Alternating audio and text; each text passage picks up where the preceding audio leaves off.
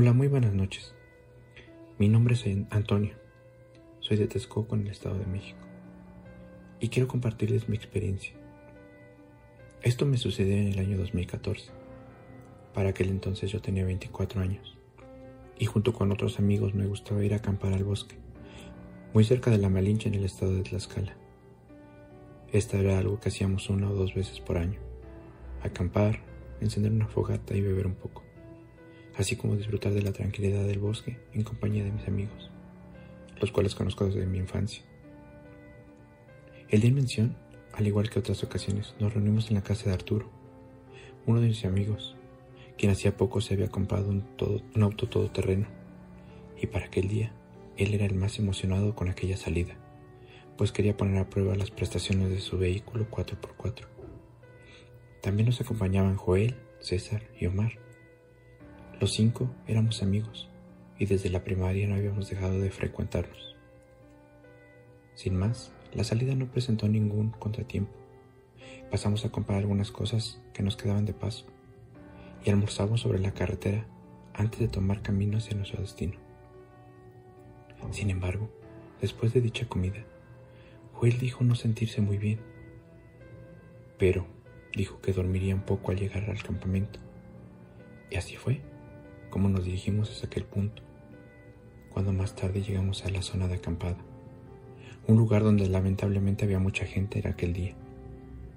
Sin embargo, y debido a que Arturo nos propuso adentrarnos un poco más al bosque, esto a fin de encontrar un lugar más tranquilo y con menos gente. Nos hizo la propuesta de meternos por un sendero un poco maltrecho, en malas condiciones, él nos dijo que traeríamos el 4x4 y que ese camino no sería problema, además de que podríamos encontrar un lugar nuevo para acampar en futuras ocasiones. De este modo fue que accedimos, ante su notable emoción por conducir por aquellos senderos. De este modo fue que nos internamos en el bosque. El sendero estaba tan descuidado, pero este no parecía ser problema para el auto de Arturo. Anduvimos por aquel sendero sin rumbo aparente, cuando ya había pasado alrededor de una hora. Y no, hacía notar que este sendero no terminaba en ningún lado. Esto se lo iba a comentar a mis amigos. Iba yo de copiloto. Giré la cabeza y pude ver sus rostros. Tenían la misma sensación y expresión que yo tenía. Parecía que a todos deseábamos que Arturo diera la vuelta y regresáramos.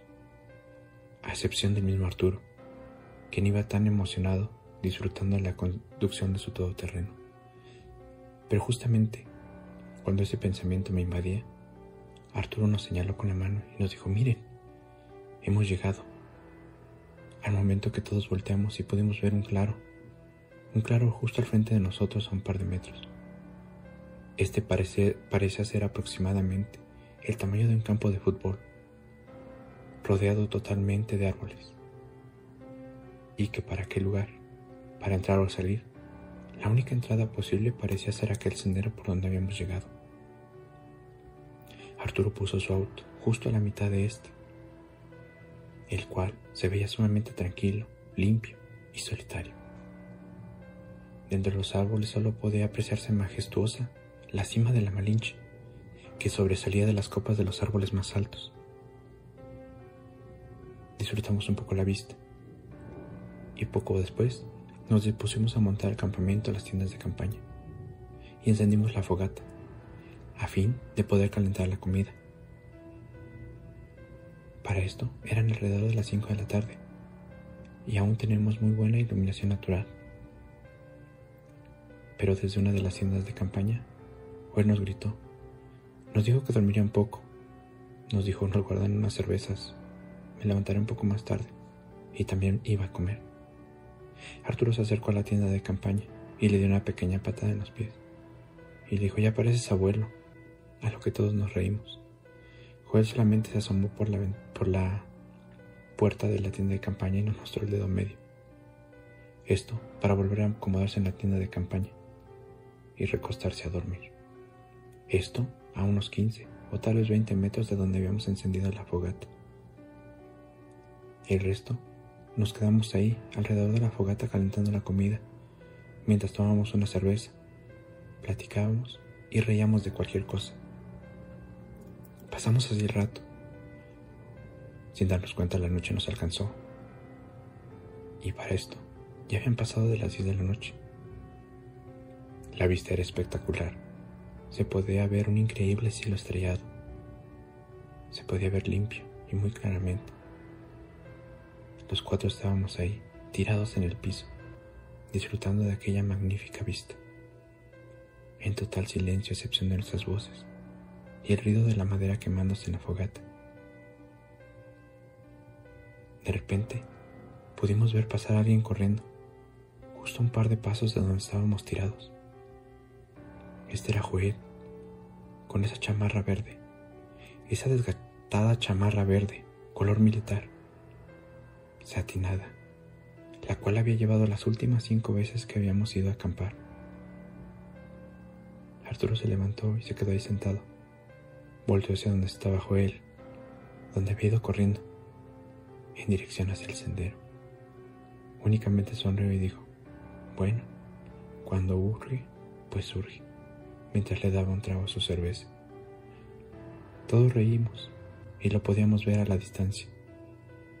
Nos incorporamos todos, ahí sentados, y pudimos verlo ahí, parado, inmóvil.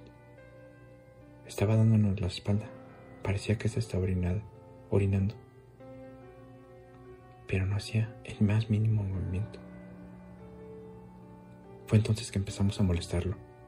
Le empezamos a gritar incoherencias y bromas, pero este no, no parecía reaccionar en lo más mínimo. Arturo se puso de pie, tomó una piedra y se la arrojó cerca de los pies. Únicamente atinó a decirle, ya, güey, déjate de cosas. Ven a tomarte una chela que estas ya se están calentando. O no las vamos a acabar, dijo. Pero ante esto, nuevamente no hubo respuesta. Le dio una fumada a su cigarro que tenía en la mano cuando de repente escuchamos unos ruidos justo detrás de nosotros, en las tiendas de campaña. El semblante de Arturo empalideció, al tiempo que señalaba con su mano hacia la tienda de acampar.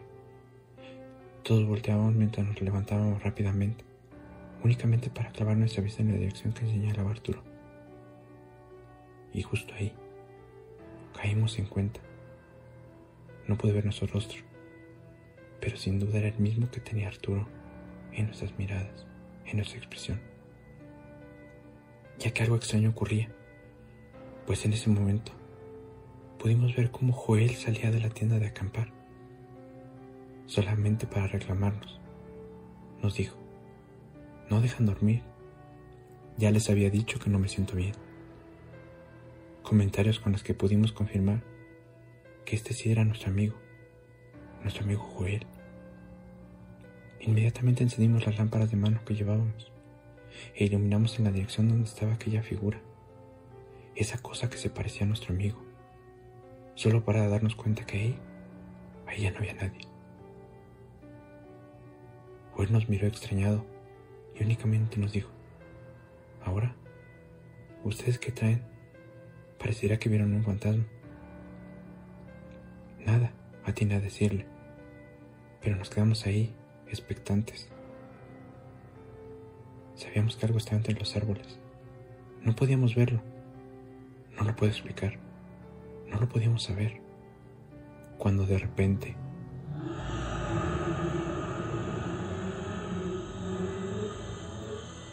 Escuchamos algo.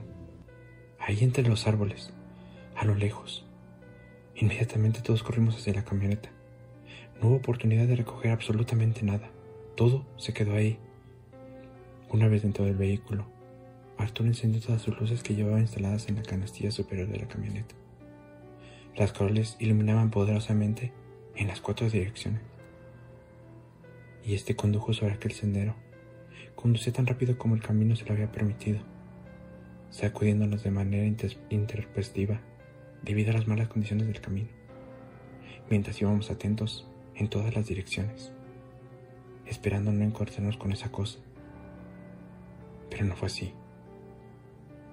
Nos dijo, ahí, ahí está, ahí señalando con un, con un dedo hacia el lado derecho del camino.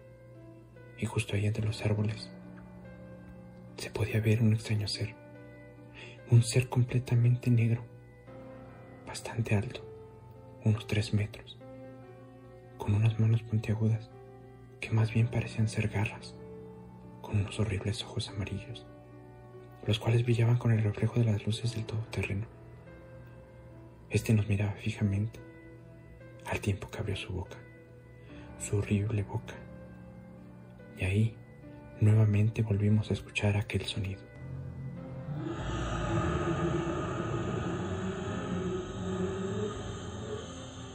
Arturo aceleró mientras esa cosa nos perseguía entre los árboles, distante pero sin perdernos de vista.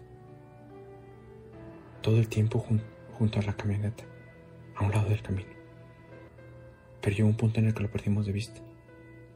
Nos tranquilizamos por un momento pues pensamos que lo habíamos perdido. Pero no. Este apareció justo a la mitad del camino, como para tratar de impedirnos el paso. Pudimos verlo ahí parado. Arturo ni siquiera lo dudó. No lo dudó ni un poco y aceleró lo más que pudo para golpearlo. Sin embargo, este se hizo a un lado en el último momento. Únicamente sentimos un golpe en la parte superior, mientras que se apagaban las luces que iban del lado derecho. Fue entonces que Arturo nos gritó eufórico y en cierto modo aliviado. Lo logramos, lo logramos, nos dijo. Ya está ahí la carretera, nos dijo. Pisó el acelerador a fondo. Las llantas rechinaron al contacto con el asfalto, mientras nos sentábamos tranquilos, tranquilos de dejar aquel lugar. Pero aún en la distancia, aún pudimos ver aquel ser. Lo vimos una vez más en una de las curvas. Estaba ahí, esa enorme sombra entre los árboles, con sus horribles ojos amarillos, mirándonos fijamente como nos alejábamos, hasta que este nuevamente se perdió en aquel bosque, en aquel bosque que no hemos vuelto a visitar desde aquel día.